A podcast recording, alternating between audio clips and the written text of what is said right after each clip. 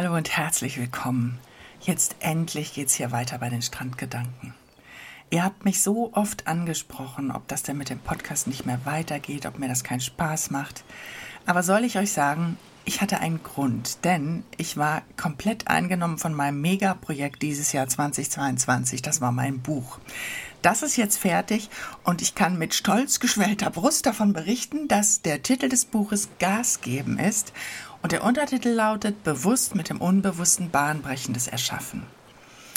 Ihr werdet in den nächsten Tagen, wenn ihr euch dafür interessiert und wenn ihr bei mir im Newsletter seid, noch einiges dazu hören. Ähm, hier in diesem Podcast jetzt erstmal wird es darum gehen, dass ich meine Lektorin interviewe, Kia Kahava. Sie ist Schriftstellerin, sie ist Unternehmerin und ihr Produkt ist das Buch. Und ich habe mir vorher Gedanken gemacht, weil viele meiner Kundinnen haben auch schon gesagt, oh, ich würde auch mal gerne ein Buch schreiben. Und vielleicht kann euch ja dieses Interview dazu inspirieren, euer Projekt jetzt nun auch einmal anzugehen. Vielleicht können wir euch einige Tipps geben, wie es gelingt, auch jetzt wirklich durchzustarten.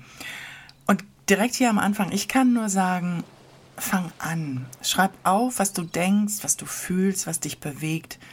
Und dann vor allen Dingen such dir Menschen, die dich begleiten und teile deine Geschichte. Dass es Spaß macht, glaube ich, das muss ich nicht sagen. Denn es war super spaßig für mich.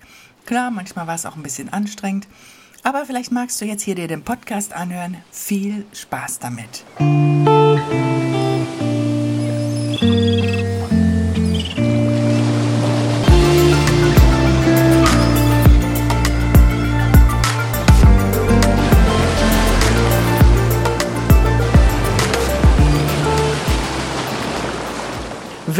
Bei Strandgedanken, deinem Podcast für mehr Mut zur Veränderung. Mein Name ist Iris Pfizer, ich bin Coach hier in St. Peter-Ording und mein Steckenpferd ist die Initiierung von Veränderungsprozessen. Zu mir kommen High-Performer und Führungskräfte und ich spreche mit ihnen über ihre Träume, ihre inneren Blockaden, über Zweifel und auch darüber, was Erfolg ausmacht und welchen Sinn Krisen haben können. Vor allem jedoch, wie aus all dem Möglichkeiten generiert werden können, um die persönliche Berufung zu finden und um neue Visionen zum Leben zu erwecken.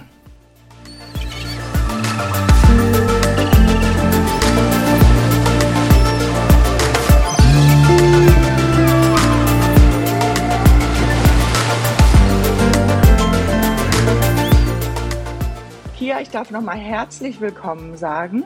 Ja, danke schön. Ich freue mich sehr, dass wir jetzt hier zusammen sind. Und Kia Kahava, das ist sowohl dein Künstlername als auch dein Unternehmensname. Du bist Schriftstellerin, du bist Unternehmerin.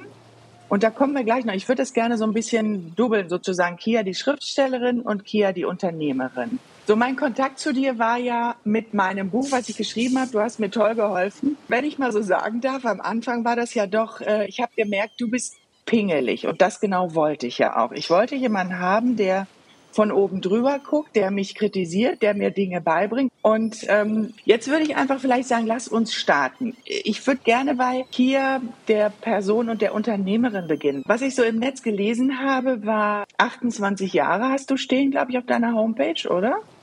Genau, aktuell noch 28. Im Dezember werden es 29. Das heißt, ich kann jetzt schon sagen, nächstes Jahr werde ich 30.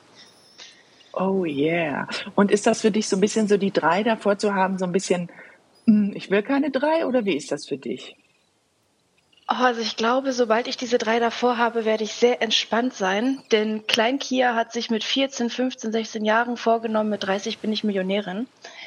Oh. Und irgendwo in meinem, in meinem Unterbewusstsein ist das noch da. Nicht als Wunsch von wegen, das will ich wirklich unbedingt machen. Also die Millionen auf dem Konto zu haben, das ist für mich tatsächlich überhaupt nicht mehr wichtig. Es geht eher darum, dass ich äh, ein Unternehmen habe, das funktioniert und dass ich regelmäßig ein Gehalt bekomme, von dem ich gut leben kann und meiner Leidenschaft nachgehen kann. Das ist viel wichtiger. Aber irgendwo ist noch so die Schuld so die Schuld von mir an mein, ja, an, an Klein Kia, also an mein, mein inneres Kind. Ah, und ich ja. glaube, dass das sehr befreiend sein wird. Also dieses, ich sag mal, diese gewisse Hektik in meinem Leben, die darf dann auch mal gehen. Das finde ich cool. Das heißt, äh, theoretisch bist du dann offen, ob es passiert oder ob es nicht passiert, ist dann beides okay. Hauptsache die drei ist davor oder wie?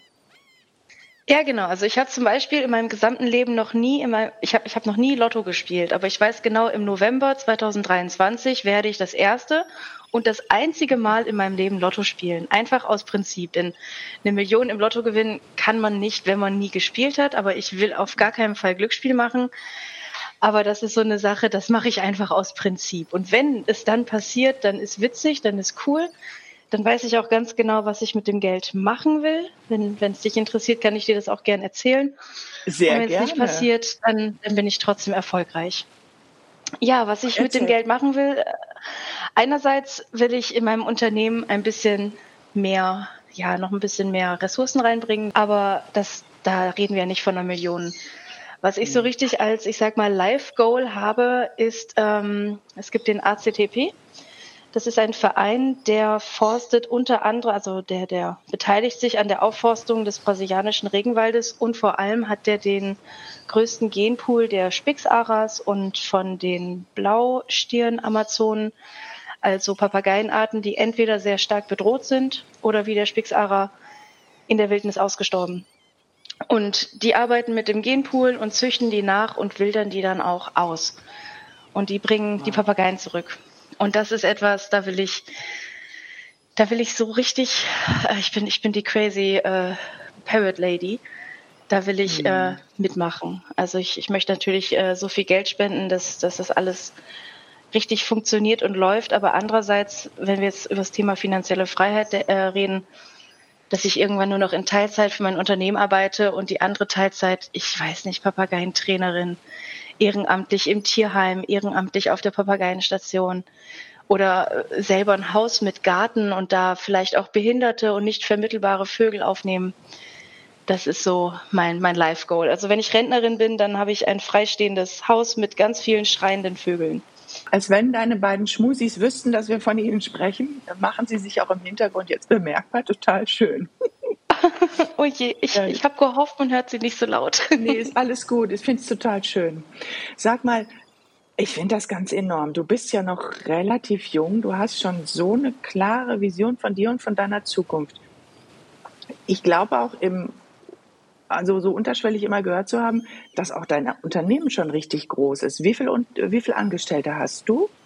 Aktuell sind wir ein Team von fünf Leuten. Also wir haben wow. zwei Vollzeit-Mediengestalter, einen Vollzeit-Texter und eine Assistentin in Teilzeit, was auch begünstigt, dass ich sage, meine Assistentin braucht eine Assistentin. Mhm. Also ich habe vier Angestellte. Genau. Wow. Und ansonsten arbeiten wir noch mit insgesamt äh, neun oder zehn, nee, nee, nee, es sind zehn, äh, zehn Freelancer, die uns ab und zu zuarbeiten. Gerade beim Thema Lektorat. Wenn ich jetzt einen Fantasy-Roman lektorieren lasse, wie oft haben wir einen Fantasy-Roman? Dreimal im Jahr vielleicht. Und dann haben wir da natürlich Kooperation mhm. mit Freelancern, denn ich kann mir niemanden anstellen, der nur Fantasy lektoriert. Und wenn ich sagen würde, eine Person lektoriert alles, dann wäre das einfach keine gute Dienstleistung. Also ich selbst zum Beispiel, ich lektoriere tatsächlich nur so Romane aus dem, ich sag mal in Anführungsstrichen aus dem echten Leben. Das heißt wirklich äh, Liebesromane, Jugendromane, Bildungsromane und eben Sachbücher, die wirklich ja populäre Sachbücher sind. So das Fachbuch über Lasertechnik, das wir am Anfang des Jahres hatten, das ging dann Lasertechnik äh, mit mit Hautlasern und wissenschaftlich und medizinisch. Da, das lektoriere ich natürlich nicht. Ja, da braucht man Hintergrundwissen, ne? Mhm.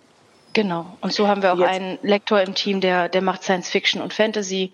Eine Lektorin, die macht überwiegend Krimi, aber auch äh, DIY, Handarbeitssachen und so. Genau. Cool. Sag mal, und jetzt sind wir eigentlich schon so ein bisschen beim nächsten Punkt. Ähm, Unternehmerin und Schriftstellerin. Was würdest du sagen? Wie viel Prozent des Tages hast du für Kia als Schriftstellerin und für Kia als Unternehmerin? Oder kann man das überhaupt so entkoppeln voneinander? Wie ist das im Moment? Also so richtig entkoppeln kann ich das nicht. Also da hole ich mal ganz kurz aus und kann dir erzählen, dass ähm, also die, die unternehmerische Geschichte ist wirklich so, ich sage, ich arbeite jetzt fünf Stunden, dann arbeite ich jetzt fünf Stunden.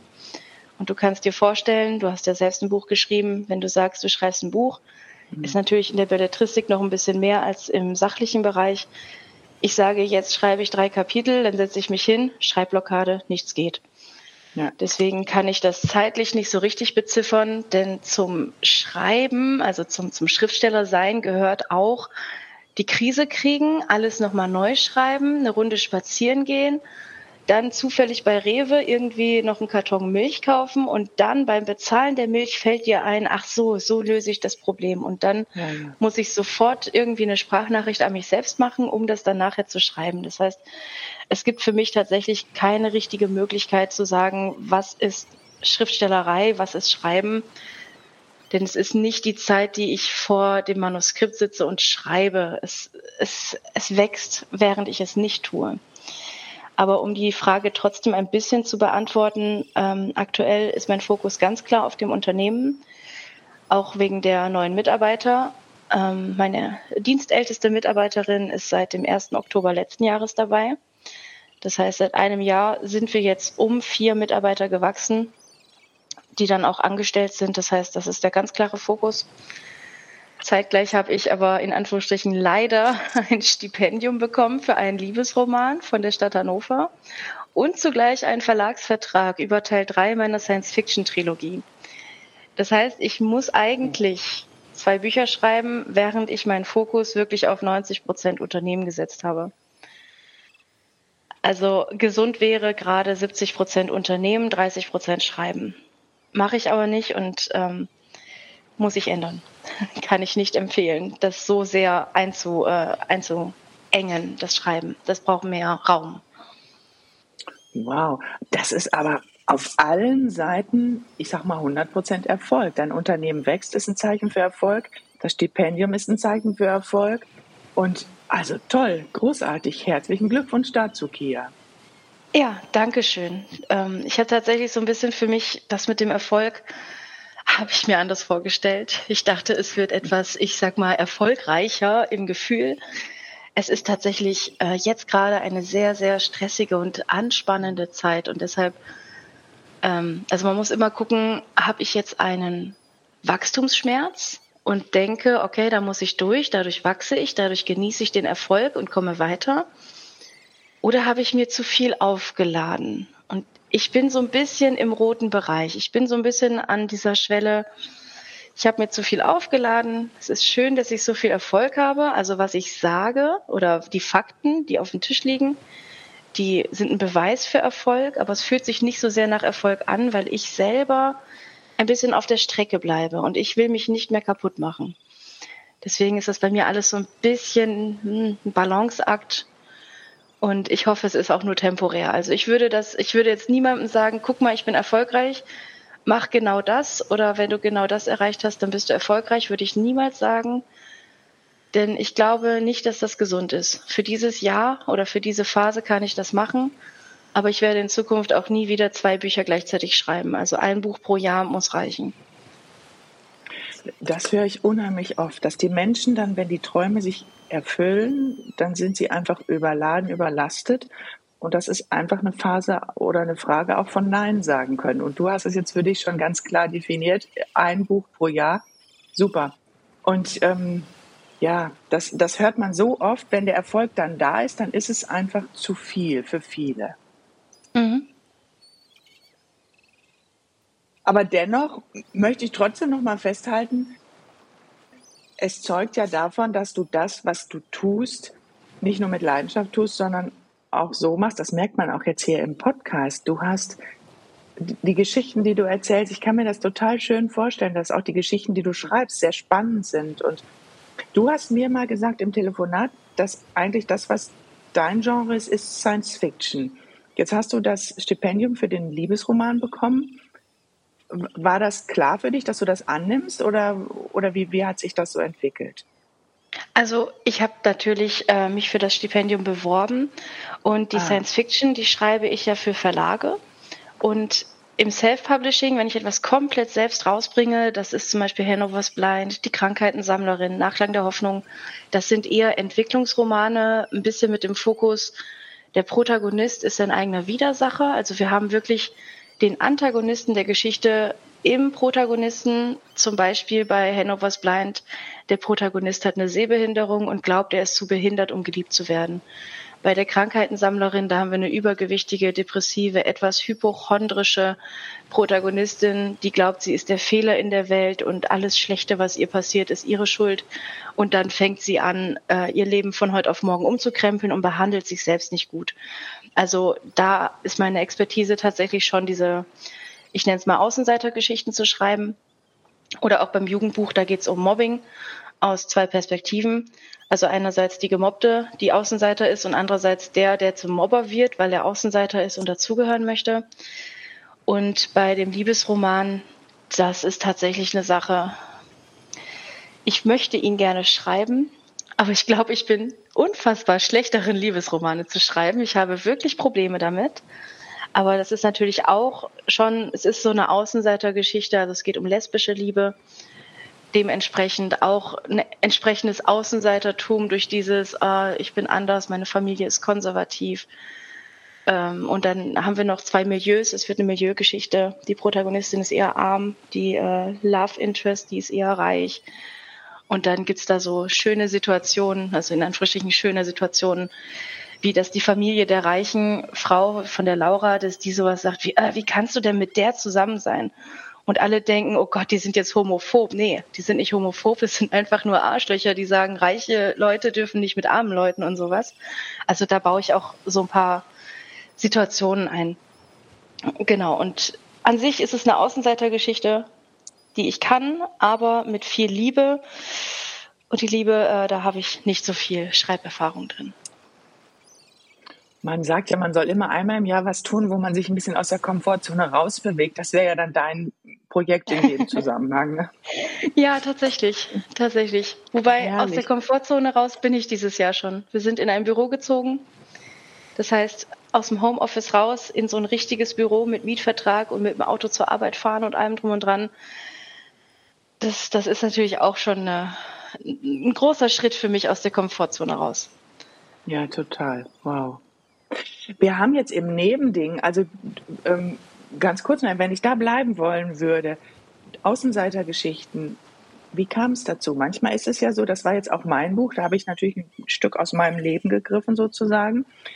Ist das Thema Außenseiter für dich was? Ich meine, auch der Papagei ist ja auch ein Stück weit vielleicht der Außenseiter. Ist das das, was dich insgesamt auch an dein Leben so ein bisschen erinnert oder kam das zufällig vom Thema her? Mm, du kannst dir vorstellen, das kommt natürlich aus meinem Leben. Ich war, äh, also ich habe einerseits, das habe ich mir mal sagen lassen, von einem circa 50-jährigen Grundschulleiter, der hat gesagt, ich habe einen Hang zu Randgestalten. Also ich habe tatsächlich, mhm. Ich habe mehr homosexuelle männliche Freunde als heterosexuelle. Daher kam das irgendwie so, dass man mir gesagt hat, hey, du bist immer mit diesen komischen Leuten befreundet. Also ich, ich komme leider aus etwas homophoben äh, Kreisen, äh, jetzt nicht familiär, aber aus der Vergangenheit hatte ich da viele Berührungspunkte, so dass mir dann gesagt wurde, ey, das sind doch die komischen Leute. Auch viele Künstler, Musiker und ich selbst. Äh, ich war irgendwie immer, ich war auch immer so ein Randmensch. Also ich habe immer so in einer gewissen Gruppe dazugehört und war da super beliebt, aber in der großen Gruppe war ich eher unbeliebt und habe nicht dazugehört und ich, ich habe eine Hochbegabung und unter den Hochbegabten bin ich die Dümmste.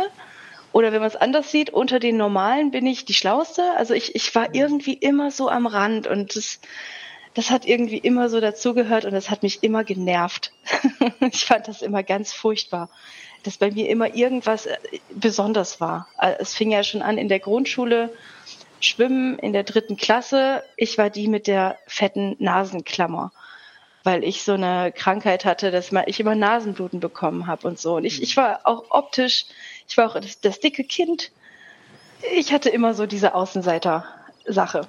Und auch in der Schule, als es dann losging, Berufsorientierung, da Praktikum machen, ich war die Einzige, in deren Praktikumsbericht dann stand, ja, okay, den Beruf kann ich mir vorstellen, aber ist schon ziemlich langweilig. Ich hätte gern drei Jobs und würde diese drei Jobs jeweils nur drei Stunden am Tag machen, damit ich Abwechslung kriege. Darauf habe ich dann eine 3 Minus bekommen mit dem Hinweis, ich soll an meiner Einstellung arbeiten. Jetzt ja bin ich Unternehmerin und Unternehmerin heißt ja drei Jobs gleichzeitig machen. Boah, weißt du, ich, ich finde das ganz spannend, was du jetzt alles aufgelistet hast. Effektiv habe ich dann in mir die Frage gestellt, ist denn nicht eigentlich jeder irgendwo ein Außenseiter? Weil das ist das, was ich auch hier im Coaching öfter als Feedback habe. Irgendein Bereich im Leben hat jeder Mensch, wo er sich praktisch als Außenseiter fühlt. Sei es durch Kindheitsprägung, Glaubenssätze oder kulturelles Mindset, äh, Umfeld. Also das ist, und darum kann ich mir auch vorstellen, triffst du da viele Menschen da, wo sie sich befinden mit diesem Außenseiter-Geschichten sozusagen. Ja, definitiv. Also ich bin mir sicher, dass jeder von uns ein Außenseiter ist. Und ähm, dass das Coole daran ist ja, dass wir alle vernetzt sind und Communities haben können. Ich habe mir zum Beispiel bei der Krankheitensammlerin gesagt, also nochmal zur Erinnerung, Geschichte, Übergewicht, Depression und äh, so weiter. Ähm, und ich habe mich gefragt, warum verkauft sich das Buch denn nicht? Ich wollte es nämlich an Leute wie mich verkaufen, die Anfang 20 sind und äh, auch diese und jene Probleme haben, sich als Außenseiter fühlen. Hat sich überhaupt nicht verkauft. Dann bin ich damit zu Weight Watchers gegangen. Das heißt, so mhm. im Mittel 40, 45, Hausfrau, auch Thema Übergewicht, Thema auch so ein bisschen Überforderung und Familie haben. Das heißt, alle sind irgendwie wahnsinnig und ich drehe durch und soll jetzt auch noch gesund kochen, aber mein Mann mag keine Erbsen, also muss ich doppelt kochen und das Kind lässt alles liegen. Dann habe ich bei denen Weight Watch, äh, habe ich bei denen die Krankheitensammlerin vorgelesen und das verkauft sich wie wie wie nichts, also wie, wie warme Brötchen. Cool. Also cool. Da ist man wirklich, da kommen alle zusammen und sagen quasi, hallo, ich bin Außenseiter, okay, ich auch, ich auch, ich auch, ich auch. Mhm. Und da lese ich diese Stelle vor, wie die ähm, Fiona aus dem Buch auf einen Crosstrainer geht, weil sie Sport machen will. Und dann, also ich, ich bin ziemlich gut in der Schriftstellerei, Langeweile darzustellen. Diesen inneren Dialog mit sich selbst. Und dann hat sie angefangen durchzurechnen wow, ich habe jetzt 100 Kalorien verbrannt, das ist ein halber Brokkoli oder es ist ein ganzer Brokkoli oder eine Milchschnitte. Aber der Brokkoli hat so viel Gramm, die Milchschnitte hat so viel Gramm. Ach ja, da hinten steht einer. Also das habe ich so richtig, richtig gut beschrieben. Die Leute haben sich kaputt gelacht und alle hatten wirklich im Gesicht stehen, genau das denke ich auch. Mir ist so langweilig auf dem Crosstrainer. Und so sind wir dann einfach zusammen Außenseiter. Cool. Ja, das, das ist super. Das ist wirklich großartig. Du holst die Menschen da ab, wo sie sind. So habe ich mich auch gefühlt während deiner ähm, Begleitung hier, während ich das Buch geschrieben habe. Das war schon schön und das ist, das ist wirklich eine tolle Begabung, die du da hast. Ja, danke schön. Ich, ich äh, lese tatsächlich ziemlich oft diesen, diesen Nebensatz, den du auch mal zu mir geschrieben hast. Dieses, oh, tut mir leid, wenn das jetzt voll die dummen Anfängerfragen sind. Irgendwie so. Ja. Und und ich denke dann so, ey, ich liebe es, mit Anfängern zu arbeiten, denn das, das kostet mich ja am wenigsten Anstrengung. Für mich ist das ganz entspannt, laid back aus dem Nähkästchen plaudern, weil ich das schon 10.000 Mal gemacht habe. Okay, nicht 10.000 Mal, aber bestimmt 200 Mal. ja. Und, und das, das finde ich halt total entspannt. Und ich freue mich sehr, immer auch mal mit Anfängern zu arbeiten, die dann auch mal selber sagen, okay, ich bin Anfänger, erklär mir was. Und dann kann ich mich halt wieder so da kann ich mich komplett ausbreiten und sagen, hey, guck mal, es gibt X, Y und Z. Das habe ich gemacht, ich habe die Erfahrung und das und das. Und das, das triggert in mir so ein bisschen dieses Gefühl von wegen, als ich angefangen habe, da hätte ich das auch gern gehabt, dass mir das jemand so erklärt und präsentiert und mich da an die Hand nimmt. Und das ja. erfüllt mich dann von innen heraus. Oh, wie schön. Wir sind jetzt eigentlich, das war eine schöne Steilvorlage. Kannst du denn mal kurz erklären? Ich könnte mir vorstellen, dass vielleicht einige von den Menschen, die diesen Podcast hören, auch wie ich immer schon mal so dieses Buchprojekt hatten und sich nur überlegt haben, ja, aber wie fange ich an? Ähm, welche Tipps würdest du Menschen geben, die planen, ein Buch zu schreiben? Oh, wollen wir das begrenzen? Soll ich 100 oder 200 Tipps sagen? die wichtigsten zehn. Okay, die wichtigsten zehn. Okay, ich mache mir mal eine Strichliste, dass, dass wir das äh, im Blick behalten. Also der erste und wichtigste Tipp ist, vertraue nicht einem Schreibratgeber. Also niemals einen Schreibratgeber lesen oder einer Person, auch nicht mir, zuhören und dann denken, okay, dieser Ratgeber oder diese Person hat die Weisheit mit Löffeln gefressen, das muss jetzt für mich funktionieren. Es gibt zum Beispiel, wenn man einen Roman schreiben möchte, es gibt Plotter und Panzer. Panzer sind Leute, die setzen sich an den Schreibtisch und wissen, okay, lesbischer Liebesroman, Frau trifft Frau und Dinge passieren.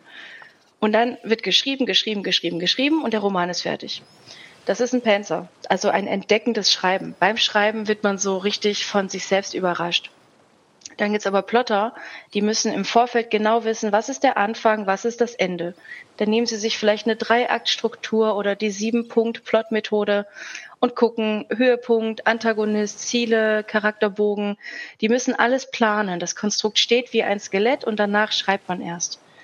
Und je nachdem, was für einen Schreibratgeber du in die Hand nimmst, zum Beispiel Stephen King, das Leben und das Schreiben, der sagt einfach nur schreiben. Der ist ein kompletter Panzer. Wenn man aber einen anderen Schreibratgeber nimmt, ich habe jetzt gerade keinen zur Hand, ich gucke gerade in mein Regal. Ganz kurz, eben Doris Dörrie ist dann auch eine Penzerin, oder? Weil die sagt ja dann ähnlich, einfach nur schreiben, oder? Genau, genau. Es ist wirklich so dieses Gefühl, ähm, du fängst an zu schreiben und wenn du dann in diesen Flow kommst, gerade das Thema im mhm. Flow schreiben, du sitzt dann irgendwann dekorativ am Schreibtisch und liest ein gutes Buch, weil das alles so richtig im Flow ist und so richtig genial ist. Und für manche kann das funktionieren, für manche eher nicht. Ist genau wie diese ganzen Methoden, das wäre jetzt mein zweiter Tipp. Es gibt Leute, die sagen, äh, zum Beispiel Stephen King, der schreibt jeden Tag 2000 Wörter und dann ist gut. Und er schreibt diese 2000 Wörter, ob es 10 Minuten dauert oder 4 Stunden. Andere sagen, schreib jeden Tag 300 Wörter. Klar, ist besser als nichts. Aber ich habe auch die Erfahrung gemacht, ich komme auch damit klar, an einem Tag wie so ein Berserker 5000 Wörter runterzurattern und danach zwei Wochen lang nichts mehr mit dem Manuskript zu tun haben zu wollen. Also das ist, glaube ich, ganz wichtig, dass man da ergebnisoffen ist. Man darf sich auch nicht vornehmen, was für eine Art Schriftsteller man ist. Nur weil man gehört hat, das Idol macht das so und ich wäre so gern wie die Person. Ne?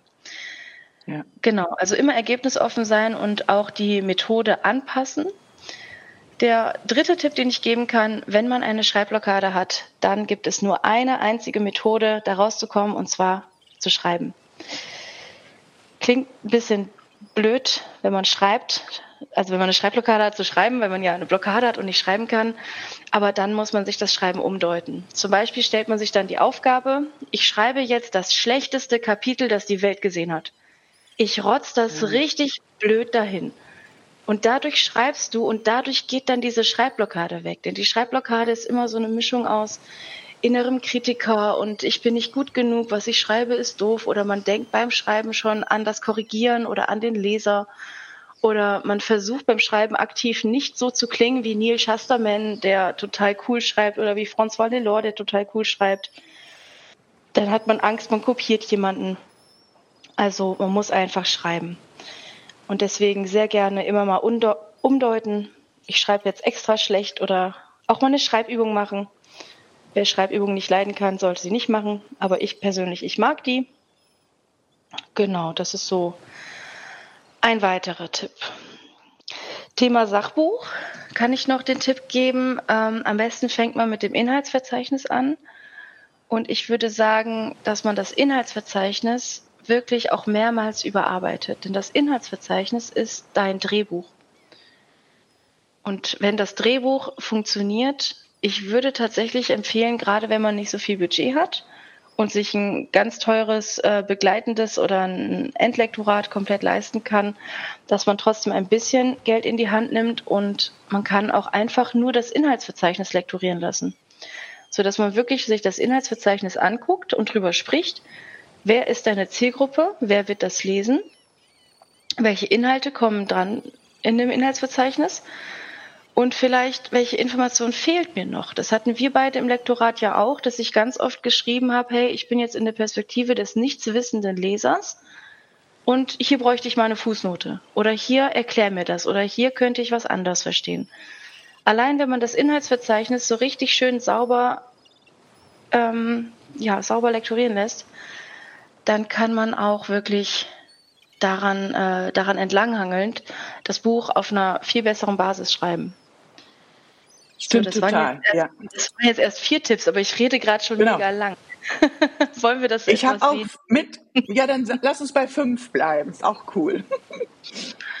okay, ähm, Tipp 5. Es gibt Ah, wir sind beim Schreiben, nicht beim Veröffentlichen. Oder soll ich was zum Veröffentlichen sagen? Könntest du auch, ja. Ja, dann, ja, ja, es liegt mir auf dem Herzen. Es gibt kein zu spät beim Veröffentlichen, sondern nur ein zu früh. Hm. Ich finde es immer ganz schlimm, also jetzt nicht bei, bei Kundinnen wie dir, ähm, die, die ein eigenes Unternehmen haben und eine eigene Zielgruppe und das, das so ein bisschen markenaufbauend, begleitend veröffentlichen, sondern wenn jemand aus dem Nichts herauskommt und sein allererstes Buch veröffentlicht, da finde ich es immer ganz schlimm, wenn jemand sagt, okay, ich habe das Buch jetzt geschrieben und morgen will ich es quasi veröffentlichen. Man sollte sich Zeit nehmen für das Marketing vor der Veröffentlichung. Denn das Veröffentlichungsdatum ist der aller, allergrößte Verkaufsfaktor für ein Buch. Denn es ist neu, es wird neu eingelistet in die Verkaufsränge und man kann um eine neue Veröffentlichung herum, da kann man alles machen. Man kann ja eine eine Buch-Release-Party machen, man kann eine Pressemitteilung rausschicken, man kann dann in ein Interview eingeladen werden. Ich war sogar im H1 Fernsehen, ich war auch schon mal hier bei Radio Leineherz im Radio. Und das sind alles Sachen, auch auf Social Media, da wird einem beglückwünscht, es wird retweetet, es wird geteilt, Buchhandlungen haben Interesse. Und wenn man das Veröffentlichungsdatum einfach so geschehen lässt, weil man ganz schnell auf den Knopf drücken will und das Buch in den Händen halten will, dann ist das sehr schade. Und das ist wirklich mein, mein Herzenstipp, dass man sich wirklich richtig viel Zeit lässt, da wirklich was zu planen und wirklich zu sagen, ich mache da jetzt einen Countdown raus. Und vielleicht veröffentliche ich acht Wochen vorher die Leseprobe und sechs Wochen vorher das Buchcover. Und dann feiern wir, dass das Buchcover so toll ist. Und dann mache ich noch eine Umfrage zu dem Thema meines Buches und lasse die Leute von sich selbst erzählen. Und dann haben die Interesse daran, oh, die Person hat mit dem Thema zu tun. Thema Jugendbuch. Oh, ich wurde auch schon mal gemobbt. Hm, ist ja jetzt echt interessant. Okay, in drei Wochen kommt das Buch raus, das merke ich mir. Und das ist, glaube ich, der allerwertvollste Tipp. Nicht zu früh veröffentlichen, sondern wirklich Buchmarketing vor der Veröffentlichung anlaufen zu lassen. Und das wird dann auch technisch gesehen das Buch noch weiter voranbringen. Denn wenn sich zum Veröffentlichungsdatum 100 Leute auf das Buch freuen und es an Tag 1 100 Mal gekauft wird, dann wird der Verkaufsrang sofort viel höher sein. Wenn man bei Amazon ein Buch veröffentlicht, dann kommt man im Rang bei Platz 1.800.000 raus, wenn man nichts macht. Und wenn man was macht, dann kann man schon gerne mal auf Platz 10.000 kommen. Also bei allen Büchern. Wir reden jetzt nicht von einzelnen Kategorien. Mhm. Genau. Ja, lange Rede, kurzer Sinn. Lasst euch Zeit und traut euch wirklich vorab zu, zu, mit Marketing zu machen, alles auszuprobieren. Das ist wirklich, ja, auch meine Strategie inzwischen. Coole Tipps. Jetzt, was mich interessiert, ähm, jemand, der Buch schreiben möchte, muss der immer gut in Deutsch gewesen sein? Was würdest du sagen? Nee, gar nicht. Also ich kenne zwei Autoren und beide haben Legasthenie. Also ah, ob die ja. gut oder schlecht in Deutsch waren, weiß ich nicht. Durch, äh, aber durch die Legasthenie haben die natürlich, einerseits ist die Rechtschreibung schlecht, andererseits hat man natürlich so limitierende Glaubenssätze automatisch als Legastheniker. Ja. Ich kann nicht schreiben, ich äh, lesen ist anstrengend, äh, ich, ich bin schlechter als andere, ich kann das nicht. Und ich selbst war in Deutsch auch nicht gut. Meine Rechtschreibung Ach, ist. Das hätte ich jetzt nämlich gedacht, dass du gut gewesen wärst. Habe ich jetzt so ja, also tatsächlich meine Rechtschreibung und Grammatik, also gerade Kommasetzung, da bin ich richtig gut drin, wurde mir aber auch familiär in die Wiege gelegt. Meine Mutter kann perfekt schreiben, also ich erinnere mich, ich erinnere mich an keinen einzigen Rechtschreibfehler, den sie je gemacht hat. Und auch wenn sie heute meine Bücher liest, dann sagt sie mir, dass da noch Fehler drin sind. Ähm, aber im Deutschen, es geht ja um Gedichtinterpretation und es geht ja um irgendein, ich, ich nenne es immer Dienst nach Vorschrift, was da in der Schule ja, alles gelernt wird und, und wiedercoin und dann irgendein Buch lesen und analysieren, aber dann hast du es falsch analysiert oder falsch interpretiert. Da war ich richtig schlecht drin. Und deswegen kann ich quasi mit, stol mit stolzen Hauptes sagen, ich hatte in, ich hätte Deutsch auch als, als Ergänzungsfach im Abitur ohne Prüfung. Und äh, ich hatte da auch, weiß ich nicht, eine, eine 3 oder so, was für mich halt eher schlecht ist. Cool, ja. Also ich konnte in der Schule auch immer das Beste, was ich machte, waren die Zusammenfassung. Da war ich immer super gut drin. Interpretation war immer furchtbar für mich. Aber immer neben dem Thema vorbei. Ja, Wahnsinn. Sag mal, wann hast du begonnen mit dem Schreiben? Also so richtig begonnen mit dem Schreiben habe ich in der ersten Klasse. Mein erstes Buch war mhm. Yoshis Abenteuer. Also ähm, von, von Super Mario, Luigi, Yoshi, also der Yoshi, ähm, da habe ich eine Yoshi-Insel kreiert. Und ich habe dieses Buch auch noch. Ich habe, wir hatten als Kind einseitig bedrucktes Papier, das, das so Altpapier war. Und äh, ich habe mir dann immer zwei Papiere zusammengeklebt, dass ich ein weißes Papier kreiert habe habe mit ganz viel Tesafilm habe ich das zu einem 26-seitigen Buch zusammengepackt und habe da handschriftlich in, in sehr großer Kinderschrift, erste Klasse oder zweite Klasse, habe ich da mein erstes Buch geschrieben und auch illustriert. Ähm, genau, also das war, das war mein erstes Buch.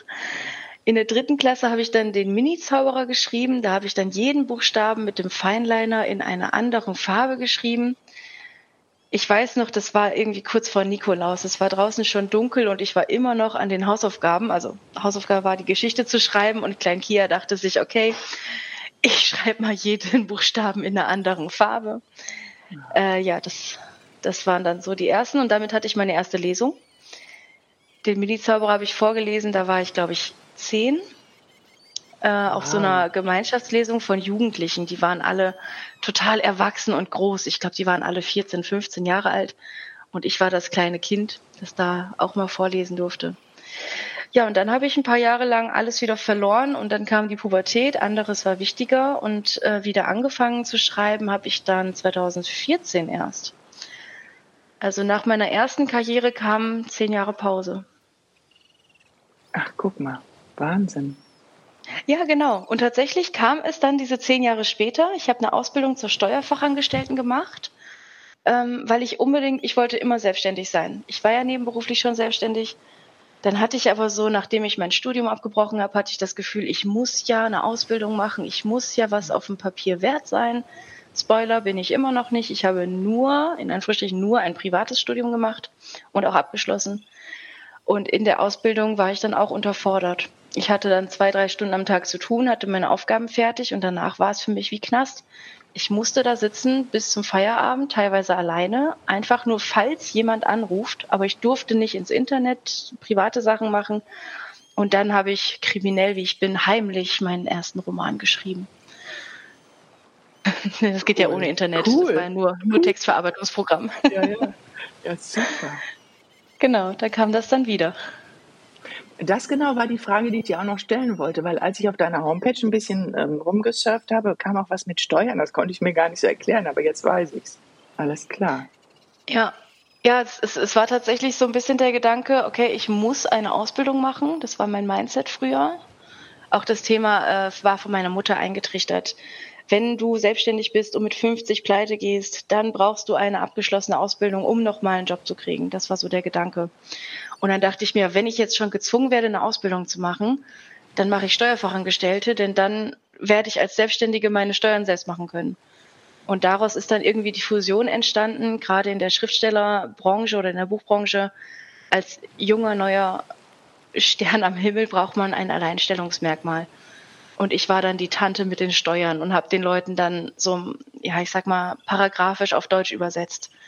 So mache ich dann mhm. mit Autoren an die Steuer, gerade so Steuererklärungsinhalte für Autoren, also mit schriftstellernahen Beispielen. Wir haben echt Probleme mit, wann ist es freiberuflich, wann ist es gewerblich, wenn ich ein Buch verkaufe. Und andererseits ist es einfach so, kreative Köpfe können häufig nichts mit Steuern anfangen. Deswegen bin ich da in eine sehr, sehr angenehme Marktlücke reingeprescht und ja, dadurch auch in der Branche so ein bisschen am Anfang so ein bisschen bekannt geworden, so die mit den Steuern. Jetzt hoffe ich, ich bin bald die mit den Vögeln. ja, mit den, genau, mit den Papageien. Mega. Ja, total cool. Sag mal ganz zum Schluss, ich hätte noch gerne gefragt, weil für mich war das immer diese Worte Korrektorat, Lektorat, ich musste immer nachgucken, was was war, muss ich dir ehrlich jetzt mal gestehen. Ja, ich musste das.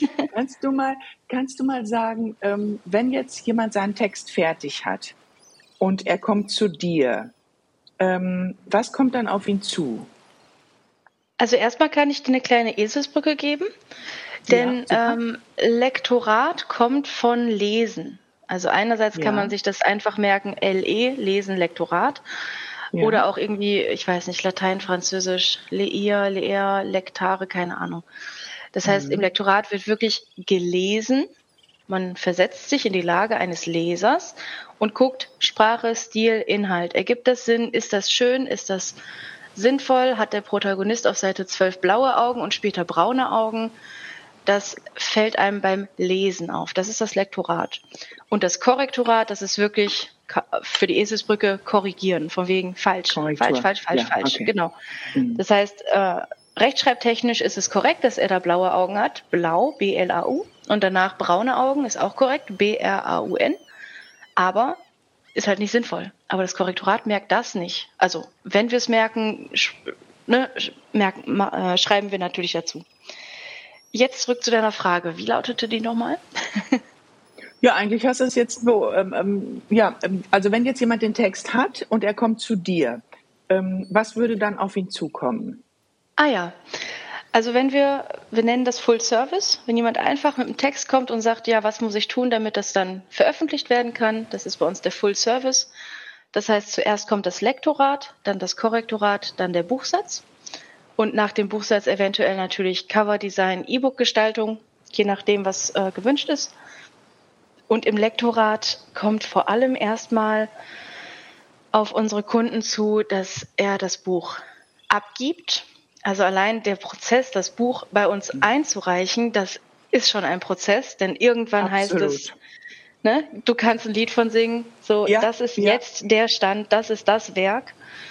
Und nach dieser Abgabe brauchen wir dann meistens eine Woche lang, ähm, wenn wir ein volles Lektorat machen, um das gesamte Buch durchzulesen. Und ich habe da mal so einen Vergleich getwittert, der, der Tweet war auch total erfolgreich damals. Ähm, ein Lektorat ist wie, wenn du eine Bügelhilfe einstellst, aber dann hast du dein Hemd da nicht liegen und es ist gebügelt, sondern an jeder Falte hängt ein Zettel und da steht Falte. Ja, das ist ein das Lektorat. Ist ein also wir, wir ändern den Text nicht, es sei denn, da ist jetzt ein Rechtschreibfehler, der uns anspringt.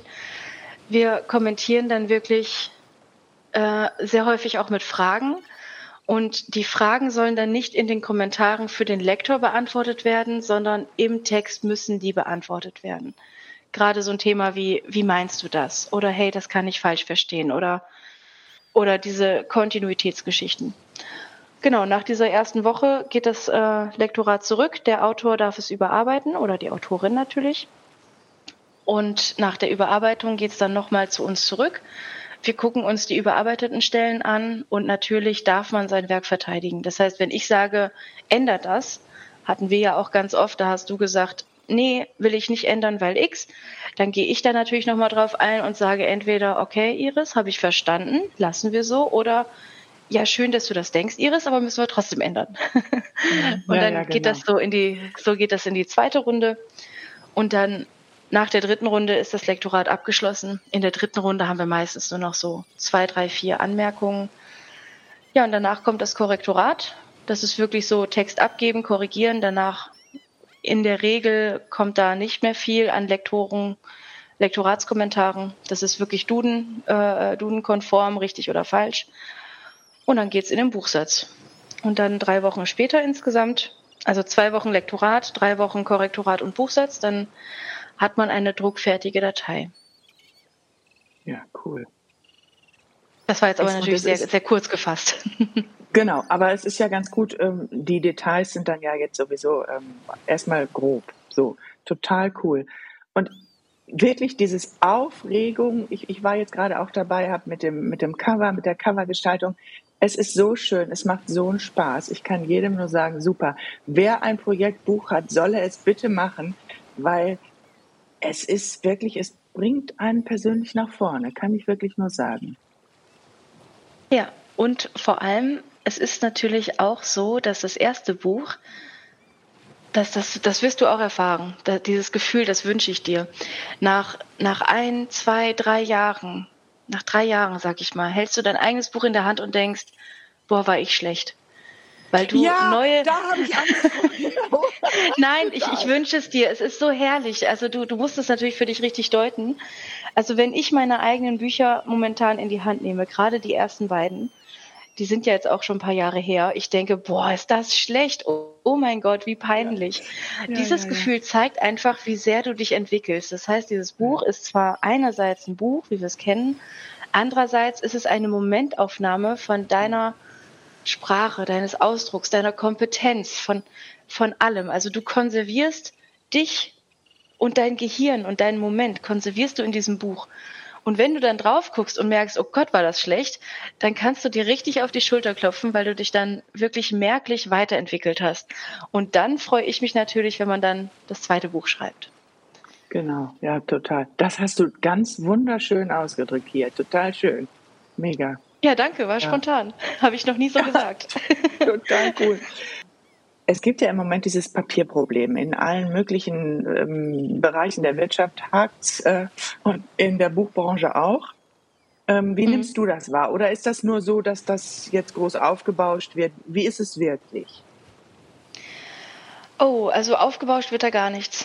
Also ich bin seit, ich glaube seit Februar bin ich dabei, meinen Kundinnen und Kunden immer wieder entmutigende Worte zu sagen, von wegen, mhm. ja, eigentlich druckt die Druckerei innerhalb von zwei Wochen das erste Exemplar und innerhalb von vier Wochen die Auflage, jetzt beim Auflagendruck. Aber momentan kann das bis zu acht Wochen dauern. Also ich, ich bin seit Februar immer wieder dabei, Verzögerungen mitzuteilen, gerade beim Auflagendruck. Beim On-Demand-Druck, da ist es nicht so katastrophal wobei wir jetzt bald Oktober haben, bei Books on Demand zum Beispiel, das ist äh, schon in der Branche lange bekannt, um Weihnachten rum verdoppeln sich deren Lieferzeiten, weil die mhm. einfach sehr eingeschränkt sind äh, mit den Druckereikapazitäten und vor Weihnachten will jeder alles drucken. Ähm, Genau, und jetzt langsam kommt auch der Preisdruck an. Also Books Factory wird ihre Preise tatsächlich jetzt in den ersten zwei Oktoberwochen anheben. Und ich bin mir sicher, dass wir in der Buchbranche insgesamt nachziehen müssen. Also ein Buch für 9,95 Euro im Handel zu haben, das kann meiner Meinung nach nicht mehr die Zukunft sein. Also ich habe da echt Riesenprobleme mit diesem Preisdruck. Und das haben ganz viele, gerade Dienstleister und gerade kleine Verlage und kleine selbstständige Schriftsteller. Weil die großen Verlage, die so ein Fitzek in Zehntausender Auflage drucken, die mhm. kriegen einen Preis von zwei Euro pro Exemplar von der Druckerei. Wenn du bei Books on Demand ein Buch druckst, dann je nach Buchausstattung fängst du bei acht Euro an. Und beide sollen das Buch auf dem Markt für 9,95 anbieten. Das geht nicht. Also es wird sich hoffentlich etwas ändern in der Buchbranche und hoffentlich auch im Bewusstsein der Käufer und der LeserInnen. Denn es, es muss teurer werden. Ein, ein Standardbuch muss 15 Euro kosten. Wir können nicht mehr diese 10 Euro Bücher oder also ne, klar, schlanke Bücher, das Café am Rande der Welt, das kostet 7,95 Euro. Das könnte man dann für 10 Euro anbieten. Aber insgesamt, wir müssen teurer werden. Wie würdest du denn überhaupt ähm, die Sache auf der einen Seite Umwelt äh, schon, Digitalvariation des Buches, würdest du sagen, dass das irgendwann mal das Print-Ding ersetzt? Oder was hast du für eine für ein Gefühl dabei? Also mein Gefühl ist, dass es das lange, lange nicht ersetzt. Also dafür ist das mhm. Buch viel zu, ich sag mal, heilig im Vergleich zu anderen Produkten. Also ein Verlag ist ja jemand, also als ein Unternehmen, das Bücher herstellt. Man sagt ja gar nicht, ähm, das ist ein Produkt, eine Ware, die muss verkauft werden. Also wir, mhm. wir haben für Bücher ja, wir haben auch die Preisbindung. Wir dürfen ja gar keinen Rabatt auf Bücher geben und sagen, hey, heute 30 Prozent Rabatt oder hey, Black Friday.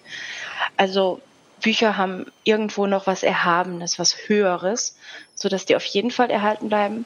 Hättest du mich nach der Frankfurter Buchmesse gefragt, dann wüsste ich jetzt auch die Marktzahlen. Also tatsächlich ist mein Gehirn darauf ausgelegt, von Oktober bis Juni kann ich auch immer die aktuellen Branchenzahlen aufrufen. Die habe ich dann auswendig und weiß, wie viel Umsatz wir machen, wie viel davon mit E-Books, wie viel mit Print. Aber nach meinem Urlaub im Juli wird mein Gehirn irgendwie resettet und jetzt sind die Zahlen auch nicht mehr aktuell, denn zur Frankfurter Buchmesse kriegen wir neue. Ähm, also es wird es nicht ersetzen, aber der E-Book-Markt, der wird mehr Anteile kriegen. Wir haben noch ein paar Probleme mit den E-Readern. Die sind zum größten Teil schwarz-weiß dann sind sie zu klein. Wenn wir im Buchsatz was Schönes machen wollen, ach, dann, dann nervt das ein bisschen. Also wir müssen dann die Bilder kleiner machen oder auch die Bilder in Schwarz-Weiß darstellen. Oder wir geben es als PDF aus, aber dann ist es nicht auf dem E-Reader darstellbar, sondern nur auf dem Tablet oder auf dem Smartphone. Also da brauchen wir so ein bisschen Einheitlichkeit, da muss ich noch was tun. Gerade auch das Thema Crossmedialität ist in der Buchbranche gerade so ein bisschen am Wachsen. Es hat noch keinen Hype, also ich glaube, es wird noch mal größer. Ähm, dieses Thema Augmented Reality oder dass wir im Buch ja. einen QR-Code haben und daraus dann weitergehen.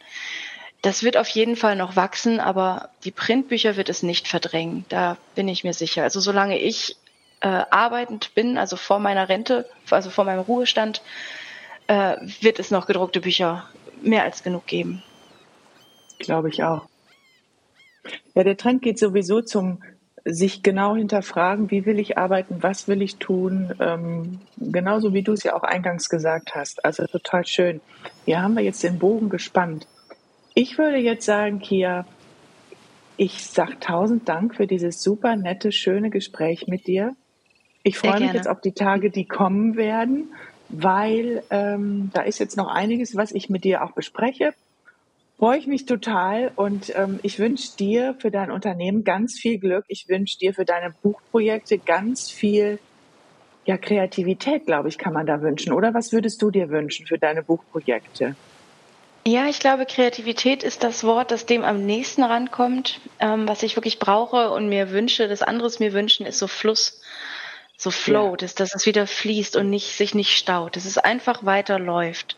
Es ist so, ja. so eine Bewegung, eine Mischung aus Bewegung und Kreativität. Genau, da habe ich in meinem Buch habe ich das Momentum mit reingenommen und für mich wäre es das Momentum, was ich haben wollen würde. Ja, Weil das, ja. Das wirklich das, das Ernten dann ist von dem Prozess. Ja. Ja, genau. Ich glaube, das, das ist das äh, Wort, das ich gesucht habe. Ja, oh mega. Kia, ganz liebe Grüße zurück nach Hannover. Ich wünsche dir noch einen ganz tollen Tag und ähm, vielen Dank für dieses nette Interview. Ja, ich danke auch. Tschüss. Tschüss.